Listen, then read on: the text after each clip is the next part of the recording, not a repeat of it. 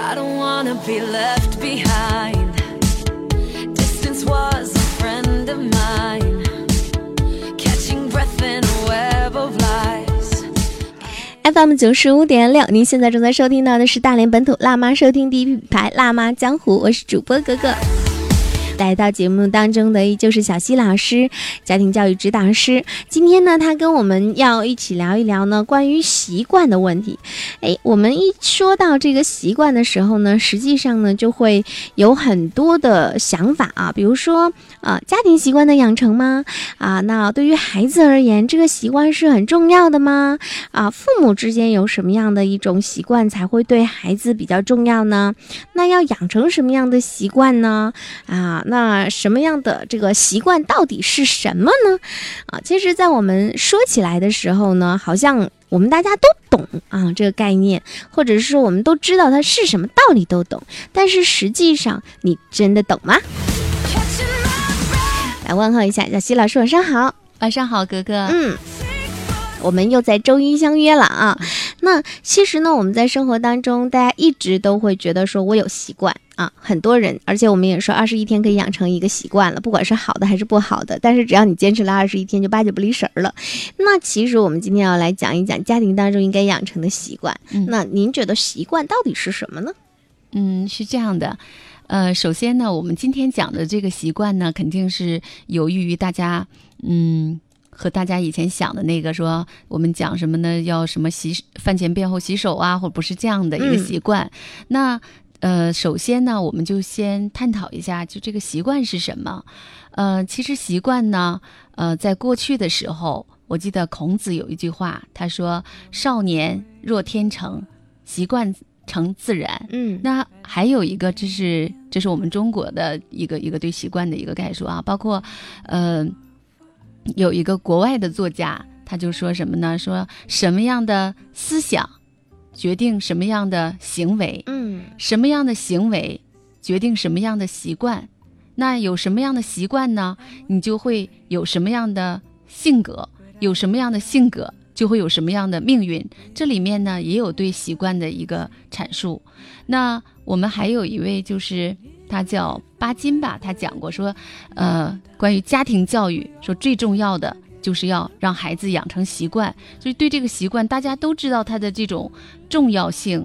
很多人呢对习惯，包括字典里啊，我还特意查了这个字典，他说就是习惯就是日久积成的，一直在做的一件事情。嗯那其实我后来我就在想，我个人啊，只能代表我个人的意见，我就说对我来说，习惯就是什么呢？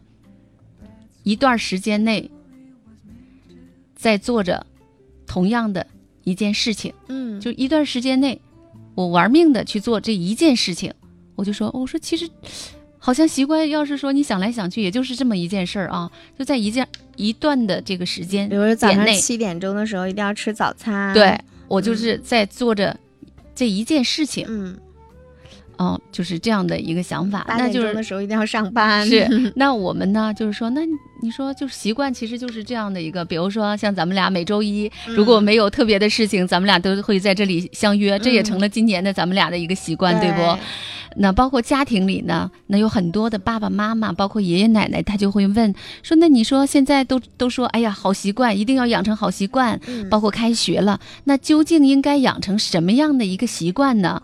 其实，嗯，也是我在这个家庭教育这一路走来哈、研究一些案例啊，包括就是大样大量的这种案例的观察以后，我会发现，其实这个习惯我们不要把它局限于说，哎，像刚才讲的说八点钟我要吃饭呐、当然，这个习惯就是每一个家庭里都有，但是有我总结出就是说有七个好习惯。是我们站在另外的一个高度，哎，你如果这七个好习惯养成了，你那些的习惯其实都不在话下了。哦，嗯嗯。那这七个好习惯有什么呢？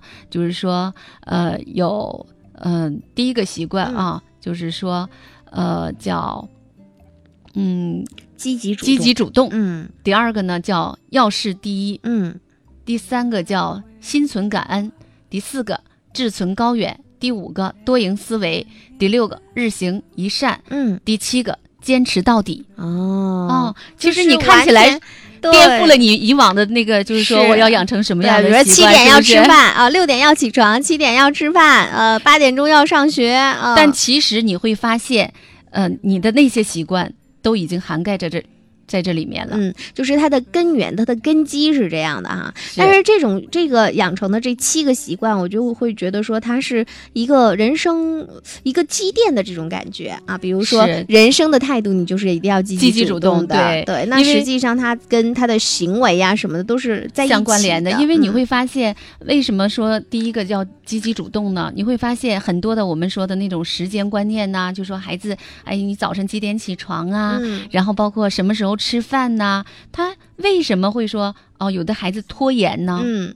就对时间的这种把控不是很好呢？那其实就是说他的第一个习惯，积极主动的这个习惯，因为很多的时候你会发现。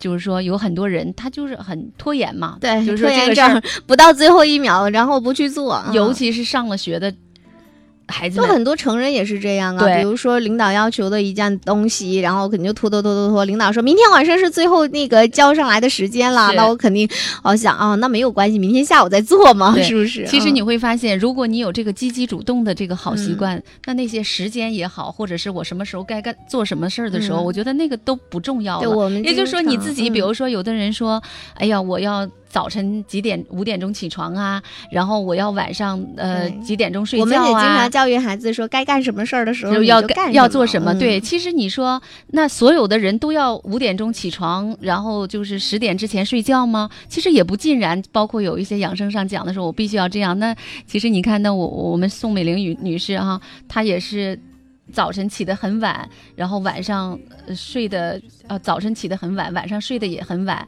那对他来讲，这就是他的一个习惯。嗯，但是呢，他做事情你不能说他不积极主动，对不对？嗯那包括他的这个生命活的这个长度也是够可以的了。嗯，所以就是说，你要把握这个习惯的大方向，而不是那些细枝末节的东西。嗯去给孩子做一些这样的规划，嗯所以下意识里的我们要给孩子这样的一个感觉，哎，什么事情？那其实我们做家长的也是一样，你要求孩子不拖延，你要求孩子守时。那你在做事情的时候，一定是要有这种态度，哎，嗯积极主动的。就包括家里有一些，呃，尤其是现在隔代教育，真的是非常非常的突出的一个问题嘛。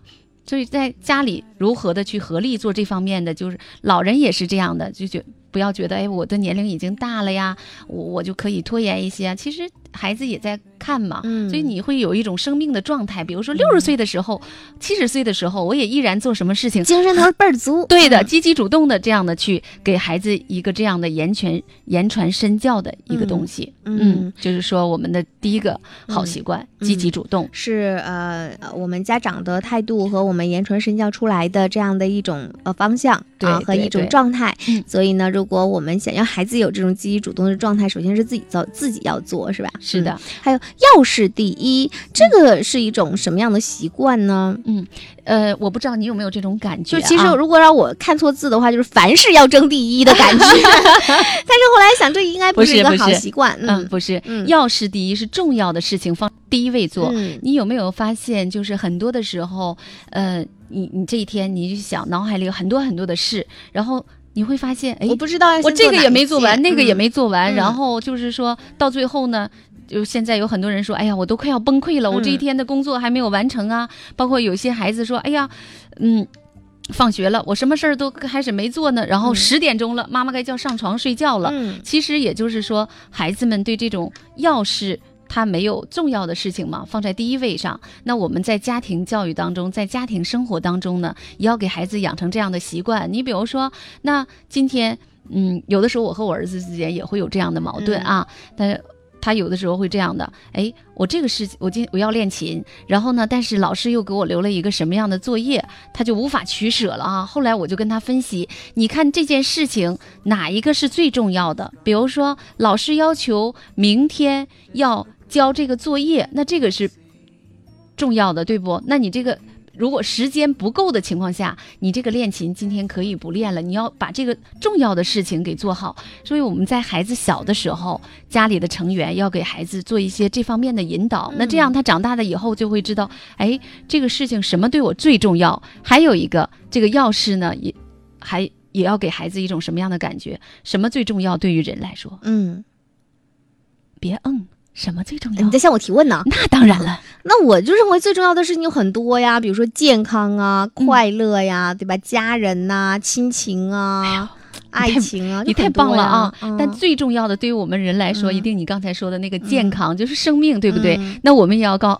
告诉孩子，从小就不会说，哎呀，你你一定不是说你把别的放在第一位上。那生命最重要啊！嗯你要跟孩子讲这些。如果没有了生命，没有了健康，啥其他的都没了不就变成了零了吗？嗯所以你就说，什么东西是钥匙？不仅仅是从学习方面，嗯那么生活方面、嗯生命方面，嗯给孩子一些这方面的引导。你要找到那个放在第一位上的东西，从小的一种引导，那就是嗯第二个习惯，嗯钥匙第一。哎，这个你我我以前有一个在外企工作的朋友，然后他曾经教育我了一下，就是他也不是教育我，他就给我讲了一下，在他们外企就会有一种那个处事原则，我觉得挺挺好玩的。虽然他是在工作上的，但是可能也会结合在我们在生活当中的判断事情的一个逻辑顺序啊。他就说，如果你把呃不重要和重要是一个坐坐坐标轴，紧急和不紧急呃做一个坐标轴之后，嗯你就会发现事情无非就是四种，一个是紧急的重要的，肯定是要放在第一位做的。对，第二种是紧急的不重要的，第三种是那个不紧急的重要的，最后一个是不紧急的不重要的。然后凡事都要排这四四条线。啊，排出来之后，你就会知道啊，反正不管是生活当中还是工作当中的，你就会有一个自己的判断了。是的，啊我觉得包括还挺有用。对对对，包括像有的孩子在写作业的时候，家长们也要做这方面的引导。哎，哪个是最重要的？哪个对你来讲是一个突破点？嗯，哎，这方面的一些引导，就是说嗯第二个习惯。其实就是说，嗯你看要事第一，虽然就是嗯四个字，但是你扩充下来，它不是那个细枝末节的东西，嗯他会，你要把它想到每一个点上的时候，给孩子一种，哎，他就知道这件事情上什么是最重要的。嗯嗯，所以说在长期的不断的训练当中呢，也是让孩子有这样的一个筛选对的过程，对逻辑嗯思维的一个过程。对，嗯，他培养他的一种种思维。对，嗯嗯，那第三个好嗯习惯呢，就是心存感恩。心存感恩为什么要放在好习惯里？它不应该是好品德吗？嗯，其实呢，它是一个好品德，但嗯其实你说这个好品德，这个品德是不是需要你刚才说的那个几天几天的养成，嗯，他才会形成这个品德？对，那心存感恩，我说要把它作为一个习惯去养成，嗯。为什么呢？嗯，也是我最近啊碰到的一个案例，就是说，呃，妈妈年龄，呃，就是妈妈嘛，嗯，她会，我我跟她沟通的时候，就会发现，哎，她这个心理啊，应该是八零后的嘛，嗯，就是他没有任何一点的那种感恩的感觉。嗯然后最后我问了他一个问题，我说，如果你将来你的，因为他对他的妈妈嘛，一就是我跟他聊了，大约聊了三个小时的时候，有一个半小时我没有说话，他就。不夸张啊，一直在抱怨。其实我真的也想跟一些妈妈们说啊，我们对父母也好，还是对亲人也好，真的那种抱怨啊，也也可能现在压力太大了。但是这种抱怨真的是会影响你的情绪，影响你的生活。整个在一个小时当中，它全是这种抱怨，就是没有一点感恩的感觉。那我最后我问了他一句话，我说：“你希望你将来你女儿也这样对你吗？”他说：“那我我当然不希望了。”那我说：“那你为什么现在要这样呢？”所以我就在想，感恩呢，心存感恩是一个习惯。比如说，让孩子，我们做父母的，妈妈今天帮我做饭了。然后就是，比如说姥姥姥爷或者是什么，那我们随口说一句：“哎，谢谢妈妈。”就是心存感恩的这个习惯一直在。那孩子他会看到，哦，妈妈是这样做的，那他也会，久而久之，他形成了这样的一个习惯。你比如说，你是喜欢有礼貌的人，还是喜欢没礼貌的人？比如说，我天天来了，我说跟你哼儿哒的，肯定你不喜欢。那我们的孩子将来长大了，他也要在这个社会当中生存，我们一定也喜欢那种有感恩心的人。所以，就是说，心存感恩，我们要把它作为一个习惯来养成。就是这个品德不是你一时的，嗯。要是一生的。啊，但我我觉得现在有很多家长真的做不到这一点。就是平时的时候，如果你看着孩子的时候，那他会有一些动作和行为，你会觉得不能做，你肯定就啊，你不能干这个，哎，你干什么就是不能干这个，哎，你不能干这个。然后我有一天的时候，嗯，我就试想了一下我自己，如果我是那个孩子，然后我在这个本来我认为是一个很很幸福的环境当中生活，我应该每天都开开心心的。结果我动这个也被挨了顿骂，动那个也被挨了顿骂，我我碰碰那个也被挨了顿骂，我的心情该多么的沮丧啊！所以我就觉得说，有的时候你你想你如果要是这样的一种心态，你想去感恩，你也没有那种就是感恩的心情和那种状态吧，对吧？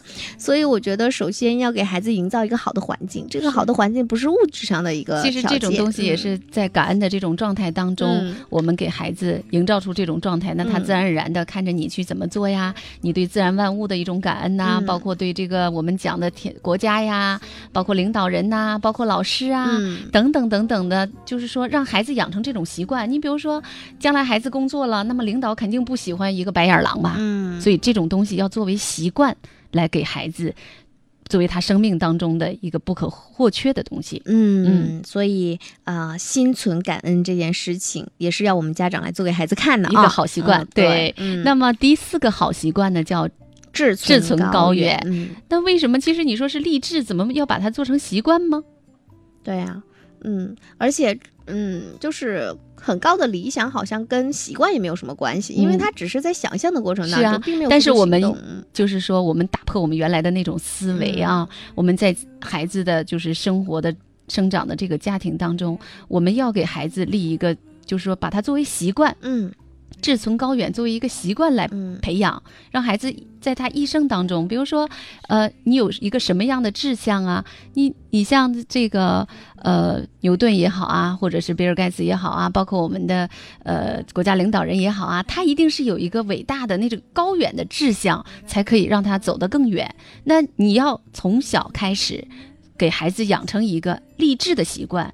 呃，当然不是说这个励志有一个非常重要的节点，就是十岁，十岁嗯左右、嗯一定要给孩子励志，因为当你有了志向的时候，其实它相当于你会发现它相当于一个什么？相当于一个发动机。嗯，这那你就不用他去说，嗯哎呀。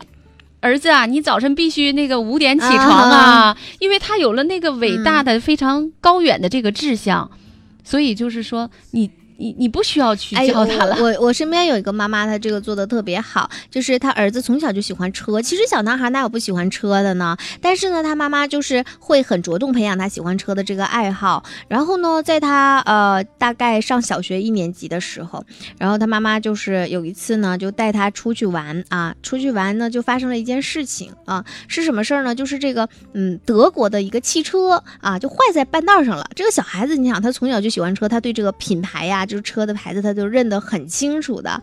然后呢，他就他就说这个这个这个是什么什么牌子的车，然后从那个车子上面呢就下来了一个人，就打电话，然后呢他是用德语跟就是那个对方沟通的啊，然后我觉得很有意思，呃，这个他儿子当时看着很有意思，然后他儿子就跟他妈妈说他是在说什么呀？妈妈说我也听不懂，他是在用外国话，用应该是德德国话或者是呃反正肯定不是英语了哈，然后他就跟他儿子说，他说嗯，那你以后想要做什么呀？他说妈妈，我想要做一个修车工。哎，如果要是你的话，你会不会崩溃？你儿子长大要做一个修车工？呃，如果这个搁在差不多嗯四五年前，你嗯问我这个问题，嗯我应该是会崩溃。对，但是现在我应该就不会崩溃了啊，是就是会给他一个引导，就比如说你要做一个什么样的修车工，没有，他妈妈这个妈妈当时就跟他说：“哇，儿子好棒啊！啊、你你很厉害，你有了自己的想法和志愿，你想做一个这个修车工。可是你知道吗？修车工是件很不容易的事情，因为你要不仅你要了很了解这个车，你还要呢知道哪里是最先进的。嗯啊，因为你要做世界上最棒的修车工嘛，你要知道哪里哪里是最先进的。那呃，你知不知道哪里的车是就是最好的？他就说啊，德国的啊这样的。然后他妈妈就说，哇，那你会那个国家的语言吗？哦如果对，如果你想去的话，你就要跟他沟通啊。那你如果不会语言的话，你就没有办法去了解那个很详细的那个发达的程度嘛，对，比如说机械的原理之类的。嗯然后他儿子就似懂非懂的看着他妈妈说：“好，妈妈，那我要学外语。”然后他妈妈就带着他就在那个大外，你知道吗？就办了一个听课证啊，然后他每次上那个英语课和德语课的时候，他就会带着他儿子就在旁边旁听啊，就是这样旁听出来的。嗯然后他现在他的儿子就在德国那个就是那个汽车总部啊，我就不说哪个牌子了，就是做工程师。嗯嗯，对对，其实就是说，呃，父母们啊，包括家长们给孩子一些这方面的引导，嗯就是说让他有一个志向，嗯，而且呢，像你刚才说的这个，呃，我说如果妈妈，我们还可以，就是说他现在比如说在某一个做这个，呃，就是工程师，嗯。他甚至来说更智再高一点智慧的引导说，哎，你做那个工程师要做什么样的嗯。工程师？嗯，那可能他还会就是把这个志向立得再高一些。为什么有一句话还说他妈如果刚开始说你怎么这么没出息，你去当一个这个。是是是，嗯。那可能就是说他这个工程师就和别的工程师还是不一样的，嗯要给孩子一些这样的生命的高度上的东西。所以嗯为什么说励志一定要说这个志向要伟大、美好、无私的对这样的，妈妈叫励志。嗯他妈妈当时真的是为了他做了很多的，就是工作啊，不仅仅是带他去学语言，还带他到各种这种厂里面去参观对。啊，修那配其实说，为了你的这个远大的志向，你都需要做些什么？妈妈那给他那就是一些方法上的东西了。但是我们的习惯当中一定要有这个志存高嗯远。对，那下面的一个好习惯呢，嗯就是多赢叫多赢思思维嗯你现在有没有发现，包括我们现在在杭州举行的这个大会，都是一个、呃全盘化的。大家说你好，我说嗯多赢思维，其实你可以这么理解：你好，我好，大家好，嗯而不是原来的说，哎，你学习好了，我就。我就不能学习好了。其实嗯这个世界上给我们每一个人都有一个位置，他不是说，哎呀，有你有格格就没有我了，嗯不是这样的。所以我们在家庭生活，因为现在你会发现独生子女啊，有很多都存在这样的问题，说，哎呀，那个小小明去在这个班级里呃弹钢琴了，然后这个有他就没我，我就必须得去这个这个超过他，或者是怎么样的。包括以前会有这样的孩子去较劲，然后比如说呃别人考在前面啦，然后我我就不可以那个就不会像说一句就是说祝福的话。嗯就不能说做到很坦然，包括你看这个呃嗯奥运我很嫉妒你呀，对对你凭什么对你得第一呀？我也不是差呀。的，其实呢，我们从小要给孩子养成一个这样的习惯，嗯就是多赢思维。嗯，因为你会发现，未来的世界一定是那种大家呃合作、互相的配合，一个共赢的世界。嗯如果再像以前的那种很多以多年前的那种教育方式，就说哎呀，我我这个我必须得怎么怎么样啊，嗯没有那种团队意识，那么对孩子将来的成长其实是没有好处的。嗯，所以一定要在家庭的这个教育也好，生活当中也好，给孩子一种这样的感觉，就是说，哎，不是说，呃，有有了这个呃竞争啊，还什么的，呃，你就不可以就是给对方一个祝福，嗯。是这样的，就说我们呃从小如果告诉他，比如说，哎，今天这个小朋友他得了一个什么项目的这个金奖，嗯。你作为朋友一定要去祝福他，嗯，或者说，即使你做了第二名，但是不一定就是呃拿到第一了才是证明你是的，是的，因为就是其实大家是一种嗯共赢嘛。嗯包括以后的工作当中，这样孩子在这个社会的群体当中生活，他就不会那么痛苦，嗯，就会总觉得，哎呀，我忧郁了，我这个不是我的呀，没有那种就是说，呃，很唯一的东西。嗯因为以前我们很多的孩子啊，在教育，尤其独生子女这一代会出现这样的问题，啊、所以要从小给孩子养成一个这样的习惯，叫嗯多赢思维。嗯那第六个好习惯呢，我把它叫日行一善。嗯其实这个日行一善呢，我觉得现在有很多的家长都已经意识到了。嗯现在很多的公益活动当中，你就会发现很多孩子们的身影。因为这个呢，真的是培养孩子的一种，就是说他的这种情怀呀、格局呀，呃，这样的一个工具。而且我甚至建议把这种日行一善，以前呢叫嗯，我记得有一句话叫，呃，这叫德育吧，应该归到德育方中。嗯我说德育要可视化，说做什么呢？比如说给孩子这种日行一善，仅有的时候不一定是说让他去捐钱呐、嗯或者是怎么样。包括现在也不是说非得扶老奶奶过马路，是的，或者什么嗯捡垃圾啊、等等的，也不是非得要求这样的。嗯我说，包括一个微笑啊，呃，嗯，帮助就是同学做一点什么样的事情抱啊一个拥抱啊，一个鼓励呀、呃，包括就是说，呃，教他一道题呀，甚至来说让一个座位呀，要给到孩子，就是说我有的时候会跟我儿子在以前的时候弄了一个本儿，嗯我说今天你做了一个什么样的好事，我们把它记到这个本儿上，让这个东西可视化。哎，你会发现，哎，一个月的时候积攒起来，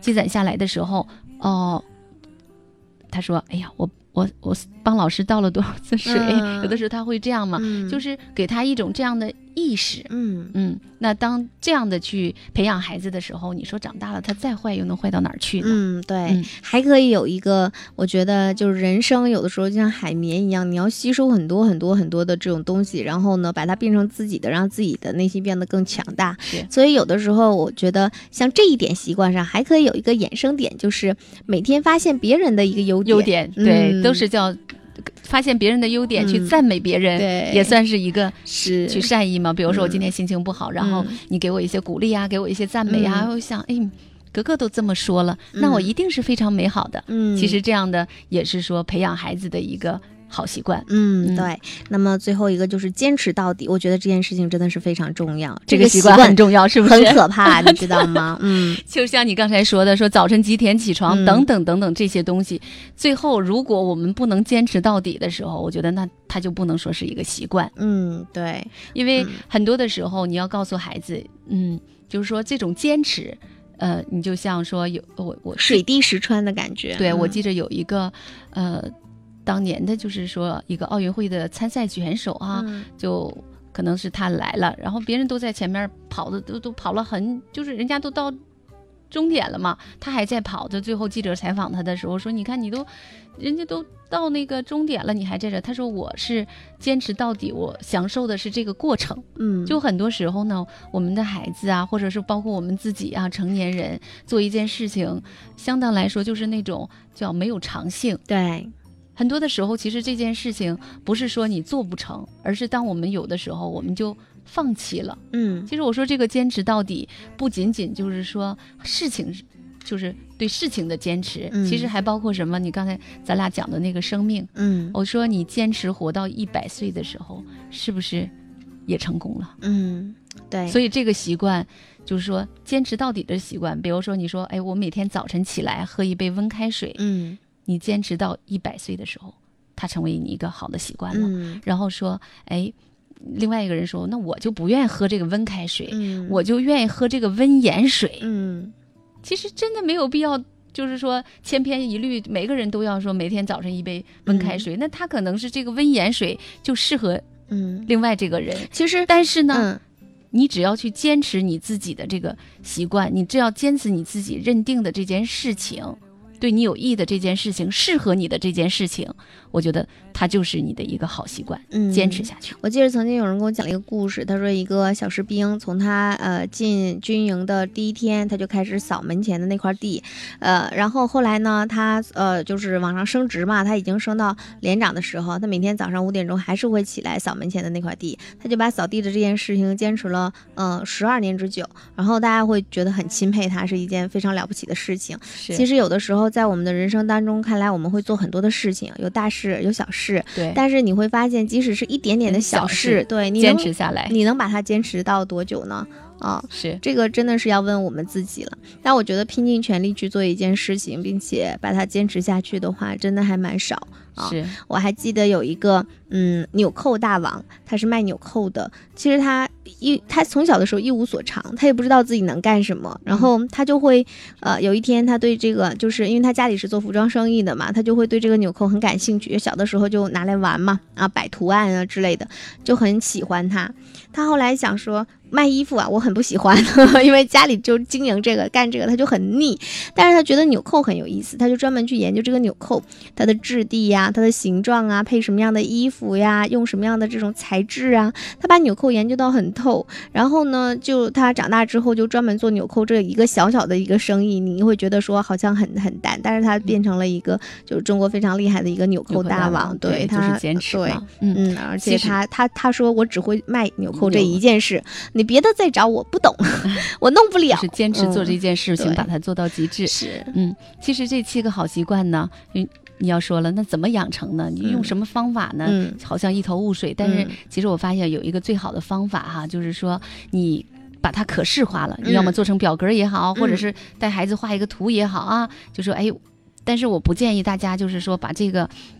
一次性的做那么多，你选择一两个，比如说，哎，我们养成这个习惯啊，呃，叫日行一善也好，或者是呃志存高远也好，就是随时随地的你把它写出来，哎，随时随地的每天都去看一看，甚至来说，呃，有的。我我最近在做一个尝试啊，比如说我在坚持做这件事情，我会把从一号到三十号，我做了一个表格，相当于一个进程表，让我每天都能看到。哎，我不是要做这个心存感恩这个事情吗？我每天要感恩三呃三个人也好，或五人也好，我把它可视化了。嗯当你这个把这些东西可视化的时候，你会发现你会有一个动力。对就像你刚才说的，我就在想，那二十一天的时候，嗯。你基本上可能就养成了这个习惯，但是这个习惯的养成，一般的时候在七天的时候是会很很困难的。对，那你坚持坚持坚持到二十一嗯。天，其实作为成年人，你坚持到九十天的时候，这个习习惯就完全的差不多就可以养成了。对。所以就差不多一百天的样子啊，嗯所以说就是说这个会可以可视化啊嘛。比如说，你有没有什么想法要坚持一个习惯？你给他列有。就是那个呃，给小孩就给小孩子读书，你想让他养成良好的阅读习惯，但是你会发现说，好，我们每天坚持读一本书，但是你有没有可视化的时候，你就会觉得我好像我做了吗一天这个事情对也没干什么。对对但如果我们在墙上贴一张大白纸，然后每天看一本书的时候，在上面画一个苹果，是的，然后你会发现，对，画了满墙苹果的时候，特别有成就感。对，哇，我看了那么多的书，是对不对？嗯，所以这种效果还是蛮有趣的，可以尝试一下。嗯，今天小新老师跟我们一起来探讨了一下关于家庭教育当中的习惯的养成，而这种习惯并不是我们平时看起来的规矩，或者是日常理解当中的那些习惯。那今天的这七个习惯呢，实际上是我们人生的一个积淀。呃，如果要是养成了这七个好习惯的话，相信你的孩子一生肯定都是没有问题的，呃，一定是非常优秀和幸福的人生。那当然了，具体还是要靠。我们家长去如何引领的问题了。感谢你的收听，你现在正在收听到的是大连本土辣妈收听第一品牌辣妈江湖，我是主播格格。